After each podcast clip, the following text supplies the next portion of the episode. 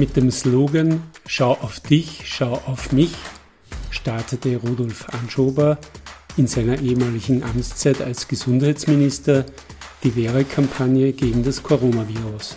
Eine der herausforderndsten Zeiten, die ich je erlebt habe, wie er in diesem Podcast-Interview meint.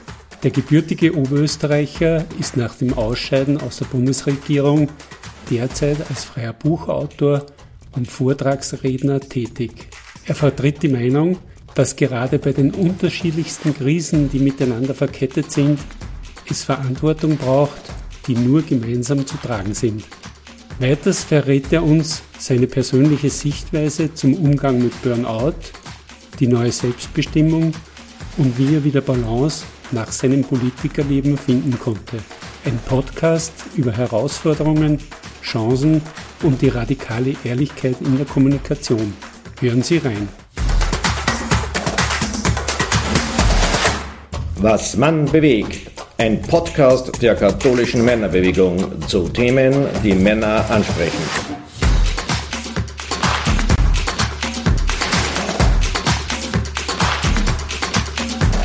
Hallo liebe Hörer und Hörerinnen. Heute befinde ich mich im wunderschönen Waldviertel, genauer gesagt im Campus Horn, wo die diesjährige Sommerakademie der katholischen Männerbewegung Österreichs stattfindet. Ich habe die Gelegenheit genutzt, einen prominenten Vortragenden vors Mikrofon zu bitten. Mein Gast ist dieses Mal Bundesminister außer Dienst Rudolf Anschober. Hallo, Herr Anschober, grüß Gott. Hallo. Vom Lehrer zum Landespolitiker, dann zum Bundesminister und jetzt zum selbstständigen Autor und Vortragenden. Welche Rolle fordert einen am meisten? Hm, das ist schwer zu sagen. Hat, äh, alles hat seine Reize, hat äh, seine schönen Seiten. Äh, natürlich war die Phase als Gesundheitsminister während der Pandemie, in der Startphase der Pandemie, als wir noch gar nichts wussten über das Virus, nicht wussten, wie es sinnvoll eingeschränkt werden kann, vermutlich die anspruchsvollste in der ganzen Zeit. Jetzt habe ich den großen Vorteil, dass ich Selbstständiger bin. Das heißt, ich kann mir das die Arbeitszeit selbst einteilen, meine Projekte selbst einteilen. Das hat auch große Vorteile. Und gleichzeitig äh, ist in der Politik einfach der große Vorteil, dass man gestalten kann. Und äh, das habe ich schon sehr, sehr gerne gemacht, weil es viel zu tun gibt, wie die aktuellen Krisen ja zeigen. Sie haben in Ihrem Buch Pandemie mehrere Personen beschrieben, wie Sie die Corona-Pandemie erlebt haben und auch aus Ihrer Sicht beschrieben. Welche persönlichen Veränderungen hat es seit der Pandemie für Sie persönlich gegeben?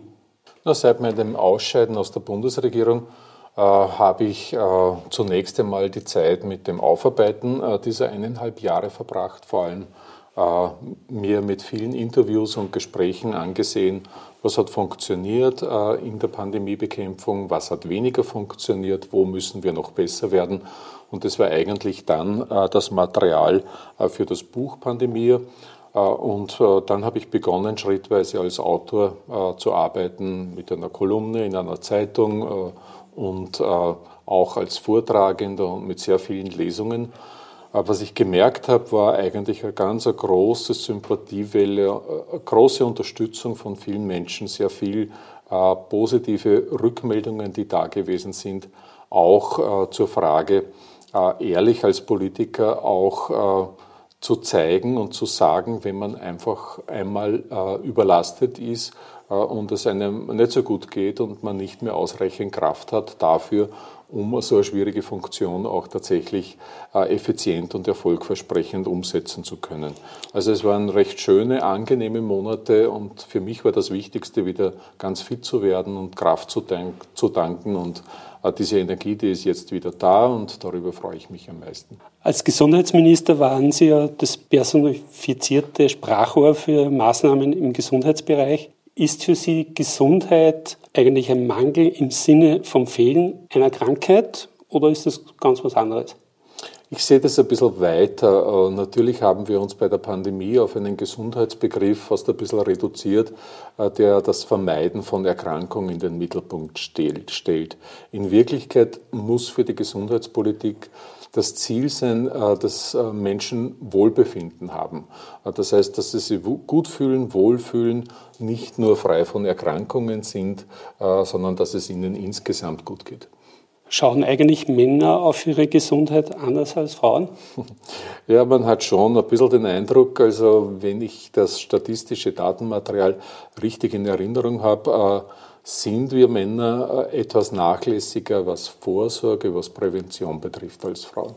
Hat eigentlich die Pandemie die Sprache über Gesundheit und Verletzlichkeit Ihrer Wahrnehmung nach verändert? Ja, ich glaube schon, äh, dass sich da einiges verändert hat. Einerseits der Stellenwert der Gesundheit. Äh, ich habe es für ganz großartig empfunden, dass wir am Beginn der Pandemie in den ersten Monaten sehr klar festgelegt haben, die Gesundheit, der Gesundheitsschutz ist die erste politische Priorität, wichtiger als andere Fragen. Das war einmal schon sehr wichtig, das zu definieren, diese Priorität zu definieren. Und gleichzeitig merkt man auch, dass Berufsgruppen, die in der Vergangenheit geglaubt haben, sie müssen immer die Starken darstellen und dürfen nie Schwächen zeigen, dass da sich auch schon langsam eine kulturelle Veränderung ergibt. Und, äh, das heißt, ich nehme an, das sind die Männer vorwiegend. Die Männer und äh, in Berufen zum Beispiel wie in der Politik. Äh, und dass etwa jetzt äh, vor kurzem der Landeshauptmann von Tirol gesagt hat, äh, er ist krank und er braucht ein paar Wochen Krankenstand äh, das ist etwas Ungewöhnliches eigentlich und ich kann das wirklich nur total begrüßen, denn das ist eine Schwäche, wenn man die zeigt, ist das eine große Stärke eigentlich, äh, weil ja bedeutet, wenn man es nicht zeigt, wenn man es nicht äh, kommuniziert und nicht dazu steht, wie es einem gerade geht, dass man das verdrängt, dass man es unterdrückt und meistens führt das dann in eine schwere Erkrankung. Und so haben in der Vergangenheit manche Männer halt gedickt, äh, dass wir geglaubt haben, immer die Starken sein zu müssen. Äh, und ich bin sehr, sehr froh, dass es da einen wirklichen kulturellen Wandel gibt. Das Jahresthema der katholischen Männerbewegung lautet Verantwortung. Verantwortlich sind wir für all unsere Lebensentscheidungen, also vom Aufstehen, vom Morgensport bis hin zu den Kindern ins Bett bringen. Wofür fühlen Sie sich verantwortlich, beziehungsweise welche Verantwortlichkeiten lehnen Sie auch ab? Naja, es gibt schon äh, auch äh, eine, eine Verantwortung äh, oder eine Definition der Verantwortung, wo es wichtig ist aus meiner Sicht äh, zu, zu klären, wer eigentlich zuständig ist dafür und wer wirklich etwas verändern kann. Und man kann Verantwortung sozusagen nicht privatisieren und äh, auf den Einzelnen immer äh, zurückschieben. Wir brauchen die Verantwortung des Einzelnen selbstverständlich auch, aber hauptsächlich sind in der Verantwortung jene, äh, die auch die Macht haben, dieser Verantwortung gerecht werden zu können. Äh, das heißt, so wie es früher oft, um ein Beispiel zu nehmen, bei den Klimaschutzdiskussionen gewesen ist, dass manche Politiker gemeint haben, naja, zuerst müssen wir mal die Einzelnen auf öffentliche Verkehrsträger umstellen, die Energieerzeugung umstellen, ihre Ernährung umstellen. Äh, und dann wird schon alles gut. Das stimmt ganz einfach nicht. Es braucht Rahmenbedingungen, äh, die es ermöglichen, äh, dass man diese Umstellungen durchführen kann. Das heißt, wir sitzen beim Klimaschutz in einem Boot und tragen diese Verantwortung gemeinsam. Wichtig ist, dass jeder und jede in seinem Bereich das Seine tut, was in seinen Möglichkeiten oder in ihren Möglichkeiten ist äh, und damit äh, der eigenen Verantwortung gerecht wird. Das Schlimmste ist das sich gegenseitige Zuschieben von Verantwortlichkeiten. Das, das wäre jetzt gerade meine nächste Frage. Wie sehen Sie in diesem Zusammenhang zwischen individueller und systemisch kollektiver Verantwortung? Ja, ich glaube, dass eigentlich die Pandemie ein recht ein gutes Lehrbeispiel gewesen ist, wie es funktionieren könnte. Denn äh, wir haben bei der Pandemie am Beginn, finde ich, relativ gut reagiert, nämlich sehr schnell, äh, sehr konsequente Maßnahmen verankert und gleichzeitig hat, hat die Bevölkerung großartig mitgemacht und Solidarität gelebt. Das heißt, äh, die Mitverantwortung sozusagen auch für den anderen äh, mitgetragen. Denn äh, sehr gut, wenn es dem anderen gut geht. Und wir haben gemerkt, dass wir erst dann sicher sind, wenn alle sicher sind. Und dieses Grundgefühl dieser geteilten Verantwortung zwischen Politik und der Bevölkerung äh, das hat damals, war das sehr stimmig und ich habe den Eindruck gehabt, da hat jeder seinen Teil äh, gut übernommen und deswegen war auch eine Vertrauensbasis da und hat es auch die Erfolge gegeben.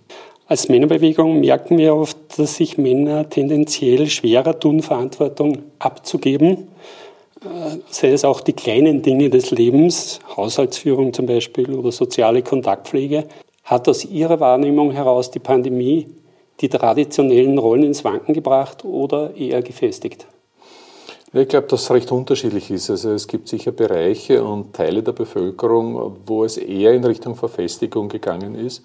Und gleichzeitig ist ein Phänomen, das mir viele Menschen berichten, äh, dass für sie äh, die Pandemie teilweise einen Nachdenkprozess äh, ermöglicht und eröffnet hat, nämlich zur Frage, wie man grundsätzlich leben will, was ein gutes Leben ist für den Einzelnen oder für die Einzelne.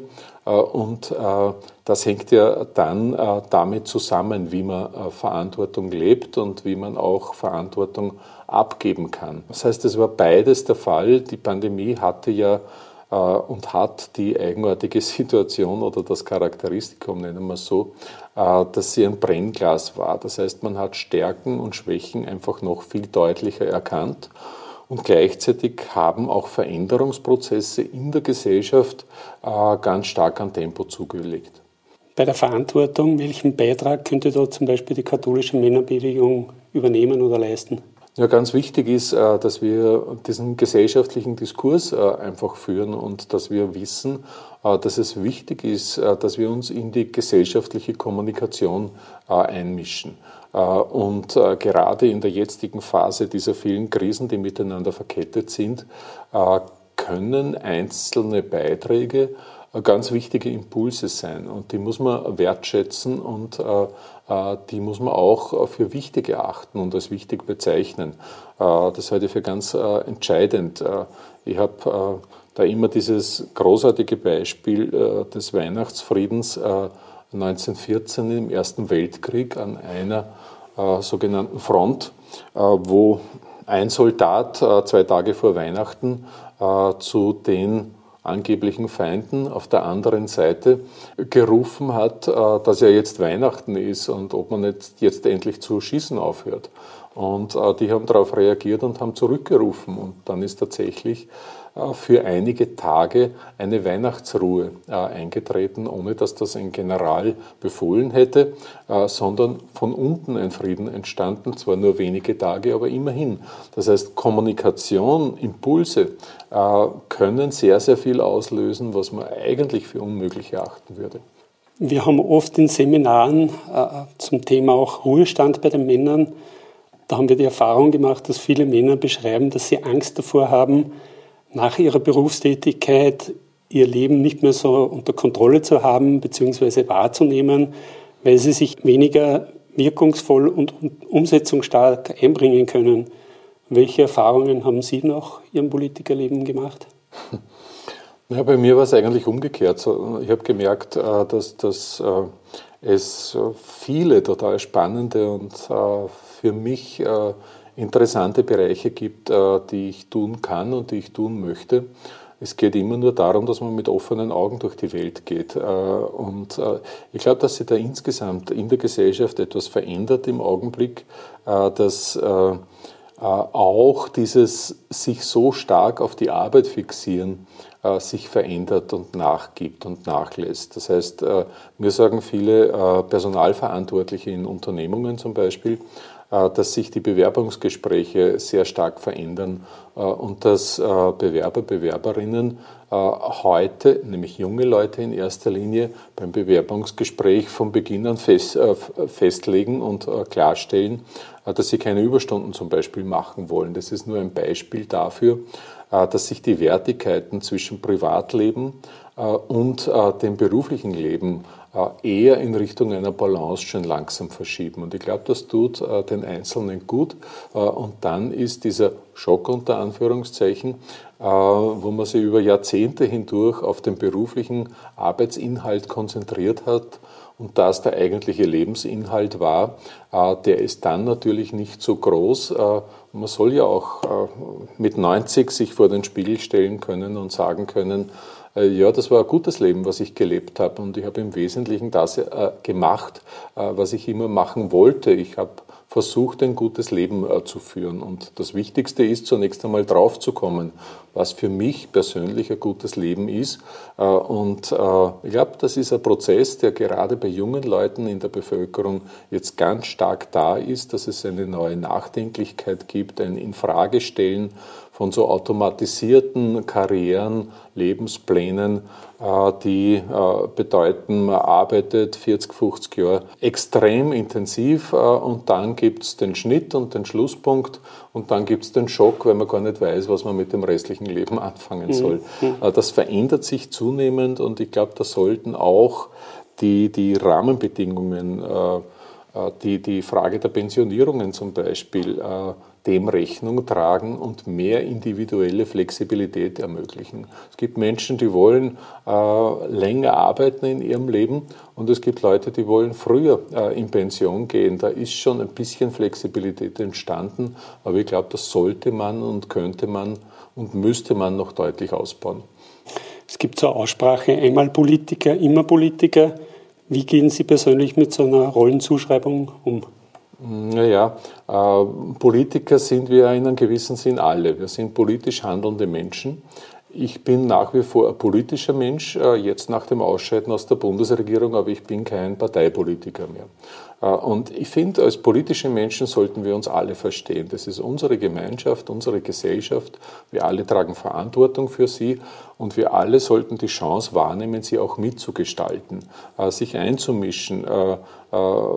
Dinge, wo man den Eindruck hat, das wäre wichtig, dass sie sich verändern, für die sich auch zu engagieren und Deswegen sehe ich meine Rollenzuschreibung da recht äh, differenziert. Also ich bin kein Parteipolitiker mehr. Äh, das äh, verstehen auch die Menschen, das wird auch akzeptiert so. Und gleichzeitig ist klar, dass ich einfach ein zutiefst politisch denkender Mensch bin und dass, äh, solange ich lebe, wahrscheinlich, um jetzt große Prognosen treffen zu können, aber das auch bleiben werde. Aber Sie sind eine Person des öffentlichen Lebens. Wie authentisch kann man da überhaupt bleiben? Naja, äh, gerade dadurch, dass wir merken äh, in der Politik oder dass Politiker und Politikerinnen insgesamt merken, dass äh, es nicht immer so ein Klischeebild geben muss, dass man perfekt ist, dass man äh, nur Stärken hat, dass man keine Schwächen hat. Gerade das, dass man glaubwürdig ist, dass man menschlich ist, äh, gerade das ist etwas, was viel mehr Platz hat, glaube ich, im öffentlichen Diskurs. Natürlich gibt es auch Aggressionen, äh, gibt es auch Menschen, die, die auf eine ziemlich unerträgliche Art und Weise auch Kritik üben. Aber das werden weniger, ist mein Eindruck, äh, viel weniger. Und hauptsächlich wird wertgeschätzt, wenn man authentisch, wenn man glaubwürdig ist. Äh, und äh, von daher ist es aus meiner Sicht, was meine persönliche Person betrifft, absolut okay und ich bin recht zufrieden damit. Wir leben ja in einer Zeit der vielfältigen Krisen, Ängste, Verunsicherungen, Spannungen sind auch so das Thema, die die Spaltung der Gesellschaft irgendwie hervorruft. Wie könnte man dieser Entwicklung entgegentreten? Ich glaube, es gibt kein Patentrezept auf der einen Seite, aber was sicher dazugehört, sind zwei Dinge. Äh, einerseits äh, eine möglichst radikale Ehrlichkeit der Politik, was die Kommunikation betrifft. Nichts beschönigen, nichts verharmlosen, äh, sondern einfach ehrlich sagen, was Sache ist, nämlich dass wir jetzt wirklich eine verdammt schwierige Situation haben. Äh, und dass es aber Lösungen gibt, äh, die es ermöglichen, dass wir diese Krisen auch nützen, um positive Veränderungen zu verwirklichen. Das halte ich persönlich für sehr, sehr wichtig, dass diese Perspektive, dass es Wege gibt, diese mutmachenden, dass es diese Perspektiven auch gibt und dass die auch kommuniziert werden. Gibt es Themen für die Politik, die in den kommenden Jahren Chancen bringen, die teilweise gespaltene Gesellschaft in Österreich wieder zu verändern? Ich glaube, dass es zwei Dinge geben sollte, auf die sich die Politik konzentriert. Das eine ist, vorzuleben und daran zu arbeiten, dass wir sowas wie eine andere neue politische Kultur brauchen. Im Umgang miteinander eine andere Form der Wertschätzung zwischen Politikerinnen und Politikern, ein besseres Eingehen auf die Argumente des anderen, so eine neue Qualität des Zuhörens einfach auch und eine andere Form des Diskurses, einen gewaltfreien Diskurs, einen demokratischen sozusagen. Äh, das ist das eine. Äh, und das andere ist, dass wir insgesamt eine neue Kultur des Dialogs brauchen, des Wieder miteinander Redens in der gesamten Gesellschaft. Ich glaube, äh, Spaltung gibt es überall dort, wo nicht mehr geredet wird miteinander. Und das müssen wir überwinden. Da hat Österreich immer eine Tradition gehabt in diese Richtung und daran sollten wir anschließen. Und äh, ich glaube, das ist auch eine Aufgabe der Politik, äh, diese Plattformen auch zu stiften, äh, auch Orte zu schaffen, wo der Diskurs möglich ist, wo man auch trefflich streiten kann über Grundsatzfragen, über Lösungsansätze, ohne dass man am nächsten Tag äh, sofort äh, in der Zeitung steht, äh, sondern wo es auch eine gewisse Form von, von, von Risikomöglichkeiten gibt, wo man sich ein bisschen rauswagen kann, wo man experimentieren kann. Also dieses Aufeinander zugehen in der Gesellschaft, den Diskurs, das Reden miteinander, das ist etwas, glaube ich, das wir dringend, dringend brauchen. Spannende Antworten. Um den Podcast knackig zu halten, noch zwei Fragen zum Schluss. Wie hat sich Ihr Leben seit dem Ausstieg aus der Politik verändert? Worüber freuen Sie sich jetzt? Oder gibt es auch etwas, was Sie vermissen? Ja, es gibt schon Dinge, die ich vermisse, nämlich äh, die konkreten Gestaltungsmöglichkeiten, die vermisse ich ganz offen gesagt. Die waren schon wichtig und äh, die haben mir auch Freude gemacht und deswegen bin ich ja in die Politik gegangen, um gestalten zu können. Also mein, mein Credo war nie äh, dasjenige, dass, dass ich in erster Linie Kritiker oder Opposition, Oppositioneller sein will. Das ist auch wichtig in der Demokratie, aber äh, mein Zugang war eher der, äh, dass es um Gestaltung äh, für mich persönlich in erster Linie geht. Äh, das fehlt mir, muss ich ganz offen sagen. Das, was äh, totaler Gewinn ist in meiner Lebenssituation, äh, sind mehrere Dinge. Ich habe Selbstbestimmung über mein Leben wieder. Ich kann mich selbst entscheiden darüber, was ich tue, wo ich hingehe, wie mein Tageskalender, äh, mein Terminplan ausschaut äh, etc. Ich kann zweitens äh, viel, viel intensiver mich mit bestimmten Themen, die mich interessieren, die ich für wichtig erachte, mich beschäftigen. Dazu hat oft in der Politik, in der Parteipolitik, in den Funktionen, in Regierungen die Zeit gefehlt. Das merkt man auch, finde ich dass, dass wir haben viel zu wenig Tiefgang, eben weil sich Politik viel zu wenig auseinandersetzen kann äh, mit den großen Themen der Zeit, mit den ganz großen Fragen und den Lösungsoptionen. Äh, das ist ein zweiter sehr, sehr wichtiger Bereich. Und drittens bin ich dankbar, weil es äh, sehr, sehr viele positive Rückmeldungen, vor allem nach dem Ausscheiden in der Politik, äh, es gegeben hat. Und erlebe bis zum heutigen Tag noch an jedem Tag ein paar Menschen, die auf mich zukommen und sich entweder bedanken oder einfach sagen, sie haben das gut gefunden äh, in dem und dem und dem Bereich. Das heißt, das, was wir so wenig können in unserer Gesellschaft, dass wir auch das Positive benennen, Wertschätzung ausdrücken füreinander, da bin ich in der glücklichen Situation, äh, dass ich das äh, in den letzten Monaten erfahre. Was sind so Ihre zwei, drei wichtigsten Lernerfahrungen aus dem Politikerleben allgemein? Beziehungsweise aus Ihrer Zeit als Gesundheitsminister im Besonderen? Ja, die eine Lernerfahrung war, äh, ich hätte persönlich, ich habe persönlich den Fehler gemacht, äh, dass ich geglaubt habe, dass ich zu einem sehr großen Ressort zusätzlich noch das gesamte Pandemie-Management machen kann. Und äh, das war eine Überforderung in Wirklichkeit. Das wäre es bei jedem anderen Menschen auch gewesen. Äh, ich glaube, in Europa gibt es nur drei oder vier Gesundheitsminister, die mit mir gemeinsam begonnen haben und die noch im Amt sind. Äh, das ist auch bezeichnend eigentlich dafür. Und in Österreich haben wir ein besonders groß, äh, gut ausgestattetes Gesundheitsministerium mit dem Sozialressort dabei, mit dem Konsumentenschutz, der Pflege, dem Tierschutz und vielen anderen Bereichen. Und ich hätte hergehen müssen und mir anschauen müssen, ob es nicht besser wäre, und ja, das wäre es gewesen, einen Teil des Ressorts an einen Kollegen für die Zeit der Pandemie abzugeben. Ähm, das, das ist mein Lernprozess, dass man das eigentlich laufend auch ein bisschen evaluieren muss, überprüfen muss. Das also das Positive vielleicht? Gibt es noch einen positiven? Dass der Lernprozess im Positiven ist, äh, dass es Situationen gegeben hat, wo ich gemerkt habe, einerseits, äh, dass es innerhalb meiner Regierungsfraktion, also der grünen Regierungsfraktion, also eine unglaublich freundschaftliche Teamarbeit gegeben hat, mit einem wirklich blinden Vertrauen zueinander, wo man gewusst hat, man ist füreinander da, man unterstützt sich. Das war eine ganz eine besondere Erfahrung, ein besonderes Erlebnis, das auch in der Parteipolitik in relativ hohen Bereichen Freundschaft Platz hat und extrem bereichernd einfach äh, sein kann und extrem bereichernd ist.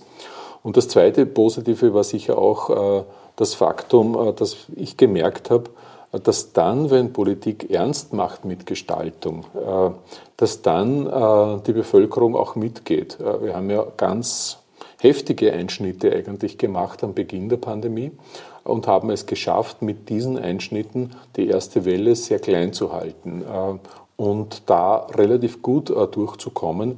Und das hat dazu geführt, dass auch die Bevölkerung großartig mitgegangen ist und äh, dieses Gefühl, dass da Solidarität gelebt wird, dass die Leute zusammenhalten, dass man zueinander steht, dass man äh, weiß, äh, dass es einem dann besser geht, wenn es auch dem anderen besser geht. Dieser Slogan, schau auf dich, schau auf mich, beziehungsweise umgekehrt, schau auf mich, schau auf dich, äh, der war äh, schon bezeichnend für diese Solidarität, die da gewesen ist. Das war ganz ein großartiges Gefühl und wenn wir uns diese Stimmung, dieses Gefühl der, des solidarischen Miteinanders, wenn wir uns das mitnehmen in die Zukunft, äh, dann werden wir das sehr, sehr gut brauchen können bei den weiteren Krisen, die derzeit so groß da sind und so intensiv da sind. Das waren sehr schöne Abschlussworte. Lieber Herr Anschober, danke für Ihre Zeit und die ehrlichen Worte. Ich wünsche Ihnen persönlich viel Gesundheit und Kraft für neue Projekte. Danke und alles Gute. Ich danke. Danke für das nette Gespräch und äh, schöne Grüße auch an alle Hörerinnen und Hörer.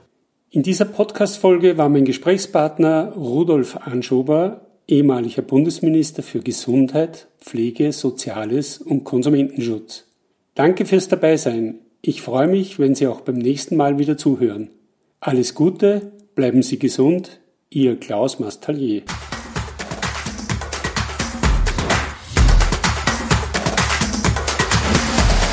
Danke fürs Zuhören. Bis zur nächsten Folge Was man bewegt. Euer KMB Podcast Team.